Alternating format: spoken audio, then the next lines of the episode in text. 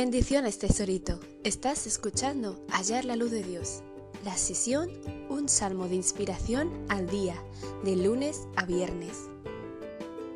Yo soy Neri Luz y hoy vamos a leer Salmo 7. El Señor es un juez justo.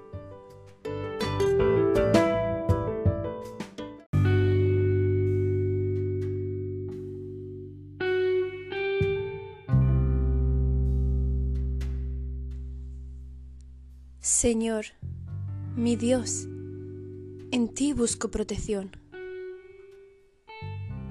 Sálvame de todos los que me persiguen. Líbrame, pues son como leones. No sea que me despedacen y no haya quien me salve. Señor, mi Dios, ¿en cuál de estas cosas he incurrido? ¿Acaso he cometido un crimen? ¿Acaso he pagado a mi amigo mal por bien? ¿Acaso he oprimido sin razón a mi enemigo? De ser así, que mi enemigo me persiga, que me alcance y me arrastre por el suelo y que haga rodar por el suelo mi honor. Levántate, Señor, con furor, haz frente a la furia de mis enemigos. Tú que has decretado hacer justicia, ponte de mi parte. Rodéate del conjunto de las naciones y pon tu trono en lo alto, por encima de ellas.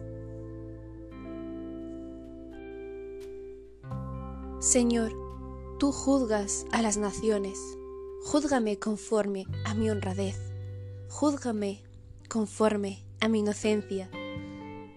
Dios justo, que examinas los pensamientos y los sentimientos más profundos. Pon fin a la maldad de los malvados, pero al hombre honrado, manténlo firme.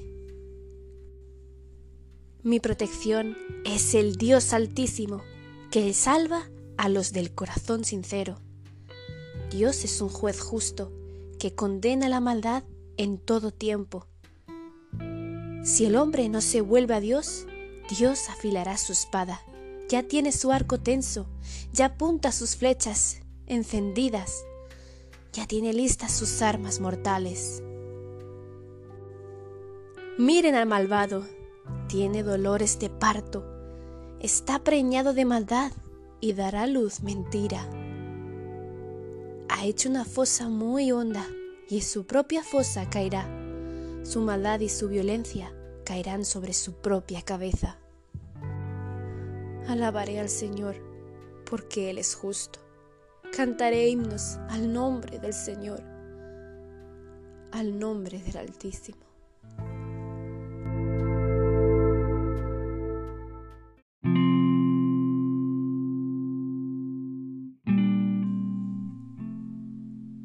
Tesoritos, estaba leyendo este salmo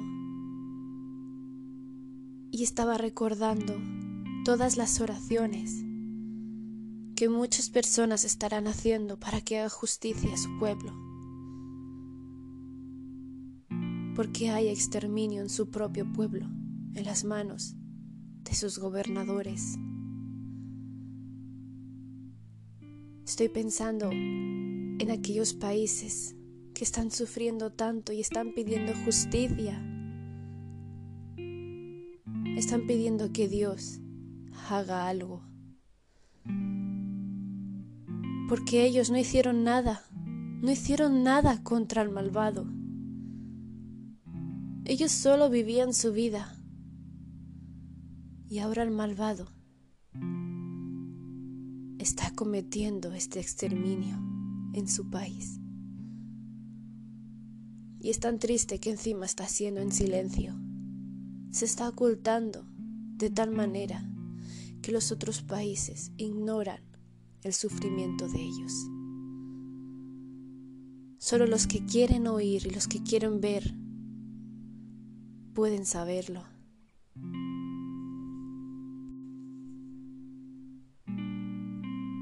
Muchos han tenido que escapar de su país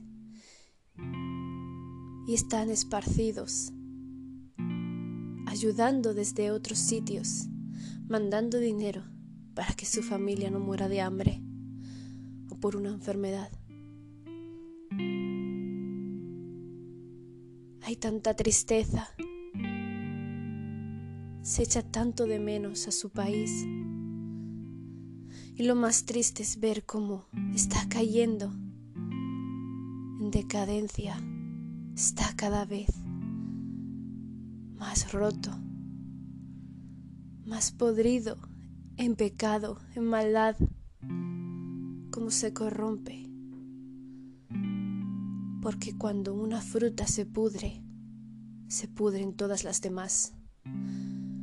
Porque si solo una cosa falta, es como una rueda que cae y se va haciendo más grande. Cuando falta algo, en la economía, todo lo demás va cayendo. A llegar al punto de que se sufre y hay mucha, mucha pobreza. Yo doy gracias a Dios de que hoy puedo estar en una habitación cómoda, de que tengo paredes y techo, lo que no, no tiene ningún agujero por el que entren escorpiones o serpientes. Y tengo una cama blandita y calentita y limpia como también una cocina cómoda. Y tengo luz cada día y agua caliente. Eso nunca me falta. Y ropa para vestir y zapatos para caminar e ir a trabajar. porque también soy bendecida con un trabajo en el que gano dinero por lo que trabajo. Y tengo mi familia sana porque mi país no está siendo envenenada con el agua, porque mi madre ha podido ir al médico tranquilamente y hacerse pruebas. Hay tantos países en los que el hospital está decayendo, está siendo cada vez peor. No quiero decir el nombre del país del que pienso, porque, no sé, no sé si sería un error de mi parte por la seguridad de ellos. Y porque prefiero generalizarlo. Pero mientras leía todo esto, me acordaba también de cuando Jeremías profetizaba la caída de Jerusalén y el templo, de cuando él estaba ahí profetizando y pidiendo al pueblo que dejara la idolatría y que dejara el pecado y que empezara a seguir a Dios, que dejara la brujería, que dejara todas esas cosas que no agrada a Dios que empezaran a pensar con sabiduría y a elegir bien a su gobierno. Bueno, en aquel entonces no tenía gobierno, pero eso, eso es lo que ha pasado en estos países. Que se dejaron engañar por la purpurina cuando descubrieron después que esa purpurina se marchaba y debajo solo había putrificación, defecaciones no había nada, todo era mentira, estaba vacío. Todo lo prometido era engaño. Es fácil. Hay que buscar al gobierno que todavía tiene los valores que Dios quiere. Si tú vas en contra de los valores de Dios, vas a encontrar lo otro lo contrario.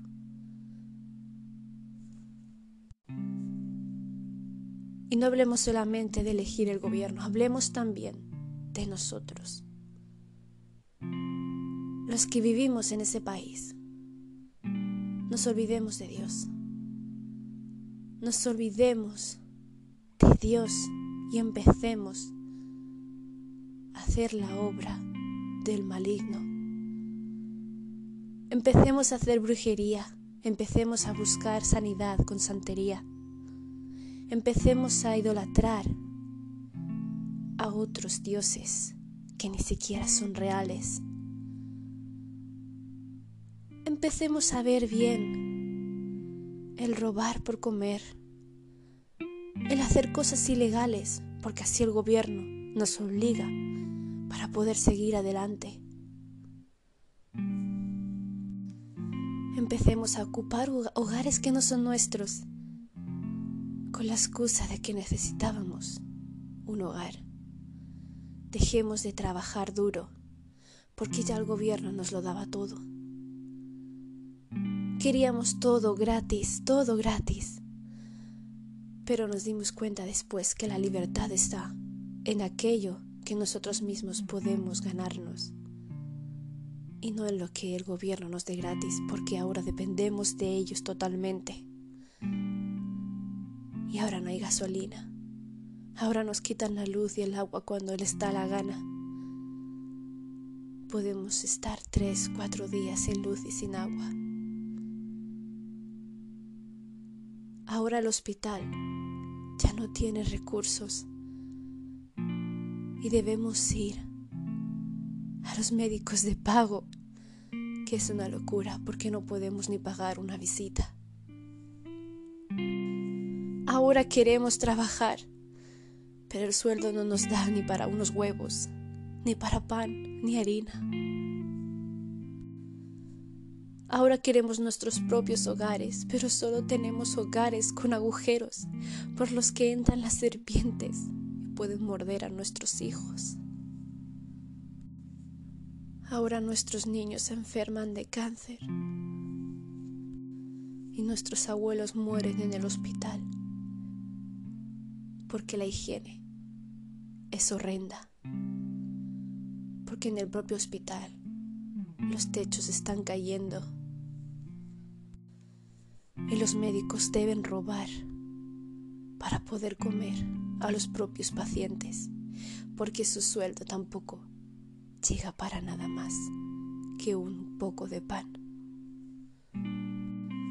Ahora nuestros familiares viajan tan lejos, muchos mueren por el camino porque van andando para llegar a otro país y poder comer y trabajar de una manera digna. Otros desaparecen en el mar. Se ahogan, se ahogan en el mar quedan los familiares esperando alguna respuesta de ellos pero han quedado perdidos en las olas del mar. Y los que consiguieron huir y están ahora en países y viven bien, sufren cuando ven que ese pueblo, que ese país que ahora está bien, está empezando, está empezando a ser igual que su propio país. Está empezando a defender el mismo gobierno que ha destrozado su país. Pero por mucho que ellos hablen, por mucho que ellos quieran hacer entender, el país está ciego. Esa gente también está ciega. Y no ve al más allá, solo cree la mentira, la misma purpurina, que después es una lata vacía, donde solamente hay defecación, no hay nada más. Porque se ha empezado a alejar de la voluntad de Dios, ha empezado a buscar gobiernos que se alejan de los valores de Dios. Buscan esa libertad que es mentira. Es una libertad que te aleja de tu propia libertad de nuevo buscando la vida más fácil. Hasta que se den cuenta ellos también que dependen del gobierno y no hay libertad. Muchos tienen esperanza. Muchos de esos países aún tienen esperanza porque creen en un Dios justo en un Dios que no cierra sus ojos, en un Dios que ve la injusticia y que un momento a otro hará algo. Pero es que vemos, vemos en la historia ya, como Jerusalén fue el mismo pueblo el culpable de que todo esto ocurriera. Porque dime, ¿es que acaso en este país donde sufre el comunismo se ha arrepentido a Dios? ¿Está buscando de Dios para buscar su justicia? ¿O sigue? Sigue alejándose de Dios. Sigue con la idolatría, sigue con la brujería, sigue con todas estas cosas. ¿No se arrepiente? ¿No hace ayuno? Así cuando Dios hará algo. El Señor se lleva a los niños enfermos sabe que en el cielo están mejor. Porque el ser humano adulto no está siendo recto. No pone sus rodillas al suelo y se arrepiente de su pecado. Doy gracias a Dios por esos ángeles y esas personas fuertes que a pesar de que ellos mismos estén sufriendo toda esta pobreza y todo este dolor,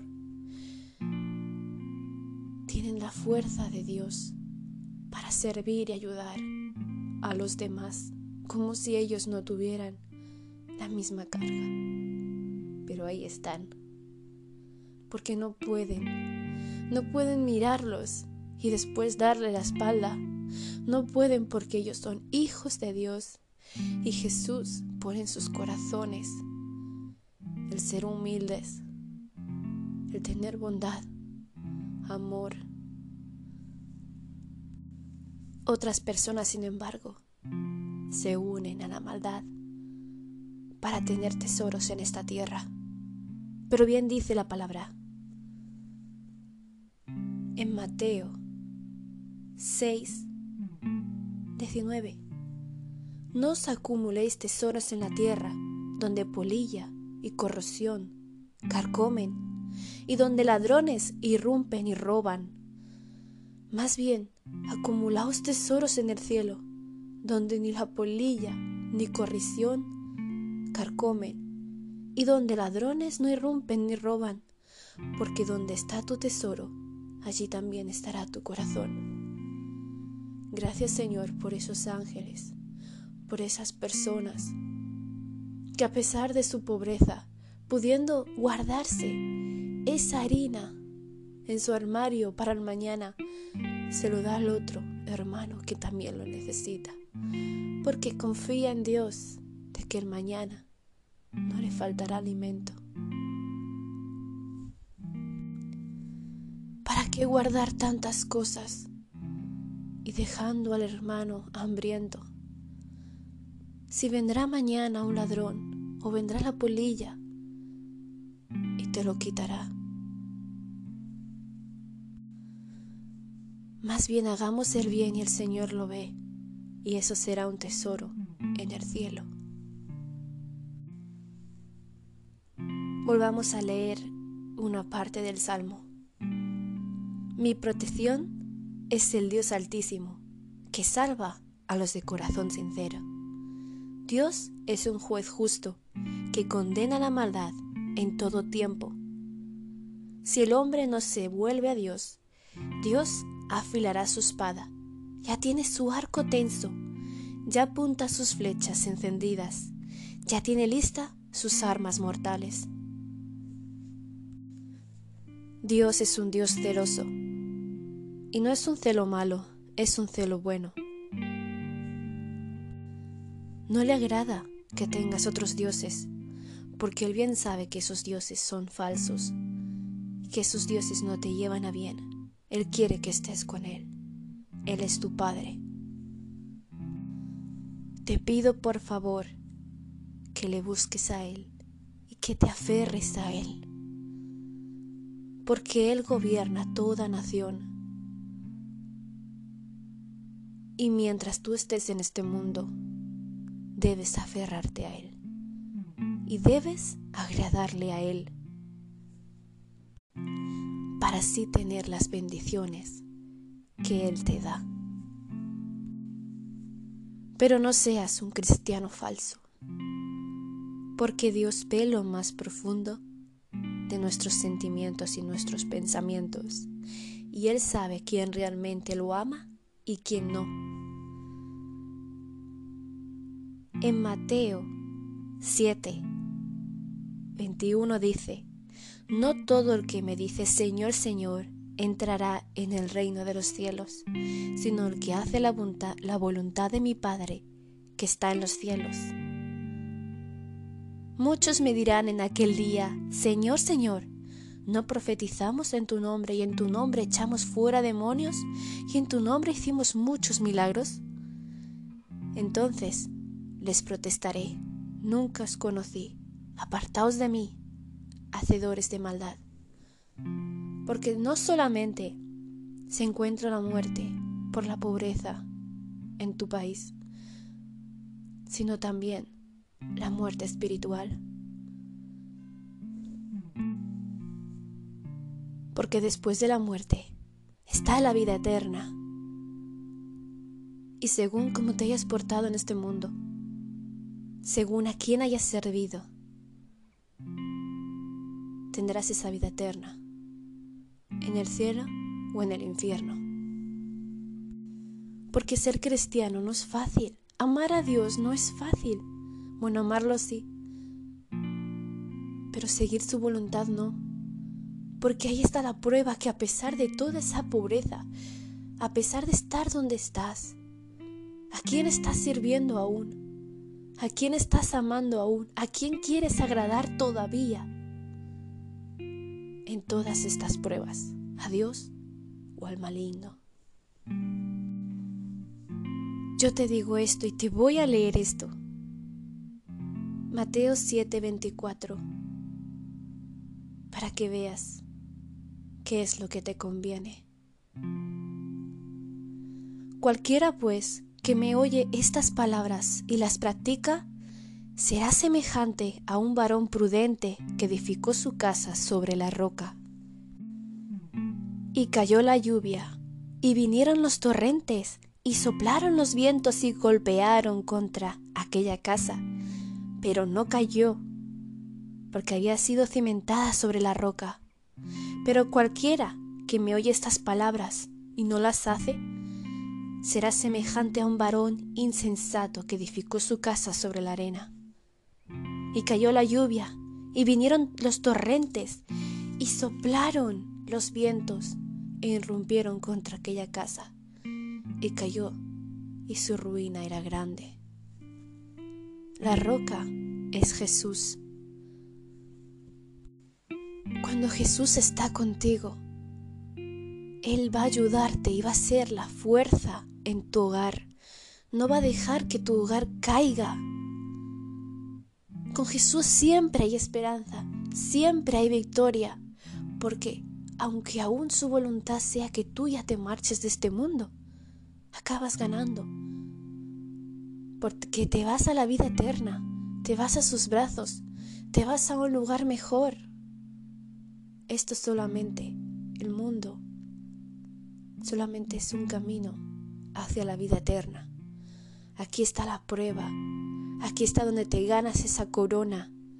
Aquí está donde te ganas el lugar donde te vas a sentar después en el cielo.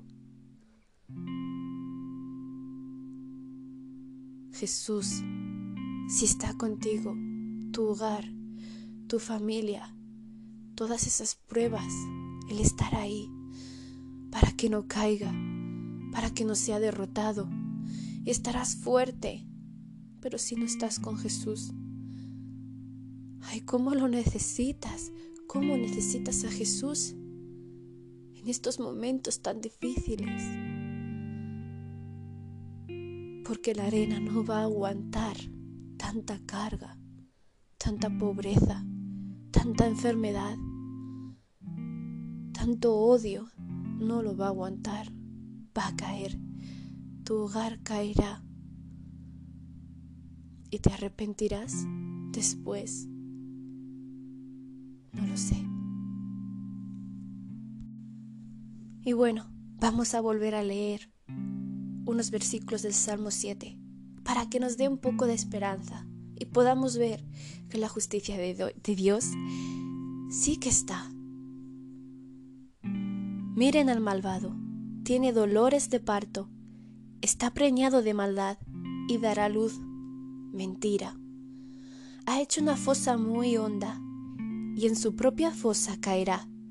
Su maldad y su violencia caerán sobre su propia cabeza. Así es.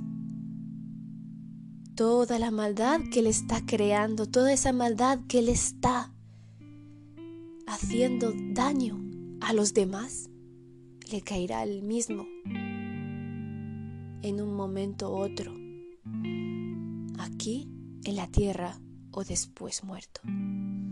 Todo eso se le devolverá, porque él mismo, sin darse cuenta, no está, no está haciendo su hogar sobre una roca y está levantando su honor y su bendición, sino al contrario, está haciendo el mal y está haciendo un hoyo en la arena y toda esa arena le caerá encima y pesará porque será culpable de muchas, muchas injusticias que ni él mismo puede contar.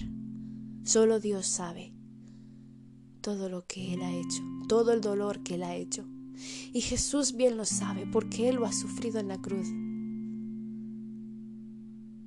Por cada uno de vosotros que estáis sufriendo, Él lo ha sufrido. Y por todo lo que vosotros estáis haciendo, todos sus pecados, Él lo ha sufrido. Él ya, él ya lo ha sufrido. Así que solamente tienes que buscarle a Él pedirle perdón, arrepentirte y dejar que Él cargue todas estas cosas y después seguirle, hacer su voluntad. Si lo tienes en tu corazón, serás el templo de Dios y allá donde tú vayas, serás luz y llevarás su presencia en las tinieblas Alabaré al Señor porque Él es justo. Cantaré himnos al nombre del Señor, al nombre del Altísimo. Él es justo, Él lo ve todo, Él está viendo tu sufrir. Él conoce el dolor y la tristeza que guardas en tu corazón, no solamente el tuyo, conoce todo el dolor y toda la tristeza de todo tu país. Conoce todo el pecado que hay, toda tiniebla, toda culpabilidad. Yo deseo que Jesús perdone a todo el país, que perdone a cada una de las almas que ahí se encuentran, que están perdidas y están siendo engañadas por las tinieblas. Yo tengo esperanza que hasta el propio gobernador, hasta el propio dictador, Dios puede arrodillarlo en arrepentimiento. Y tengo fe y esperanza de ello. Porque con Dios, Dios todo lo puede. Para Dios no hay nada imposible. Y ya Jesús murió por esa culpabilidad. Murió por todos sus pecados del dictador. No quiero imaginar el dolor que sufrió en la cruz, pero ahora está a la derecha de Dios, está en la derecha del Padre Jesús y es honrado y glorificado. Gracias Jesús. Gracias Jesús por tu sacrificio por mi vida, por tu sacrificio por mi familia, por mis amigos allá en el país, por mis amigos del país que han venido a mi país. Gracias por tu sacrificio, por todos los niños que han muerto de hambre, desnutrición, enfermedades que podrían haberse evitado, enfermedades que fácilmente se podían curar. Gracias. Guarda, Señor, y bendice a cada uno de ellos, Señor. A cada uno de estos niños. Guárdalos y muéstrales, Señor, tu amor. Y que te guarden en su corazón y vean, Señor, quién eres tú. Para que cuando sean mayores, Señor, puedan rendirse a ti. Señor, haz una generación de la cual cambie, haga un cambio en ese país. Crea esa generación, Señor, para que de aquí a unos años haya arrepentimiento y un avivamiento de verdad. Y tú, Señor, puedas hacer el milagro en ese país. Señor, bendice la Fundación Ángeles y Héroes. Que se expanda en el nombre de Jesús para que pueda ser luz y crear esa nueva generación. Levanta, Señor, a estos niños. Que nadie ponga en duda su voz solo porque son jóvenes. Levántalos, Señor, y ponlos a profetizar, a soñar, Señor, tales dones y talentos. Y danos fuerza a nosotros, Señor, los adultos, los que sí estamos luchando contra corriente, intentando ser luz, Señor, y todas aquellas personas que dan su granito de arena para ayudar. Señor, que te conozcan, que te conozcan mucho más, Señor, y se arrepientan de todo lo que hace para que tú puedas ser, Señor, su bendición y su fuerza en sus hogares. En el nombre de Jesús, amén.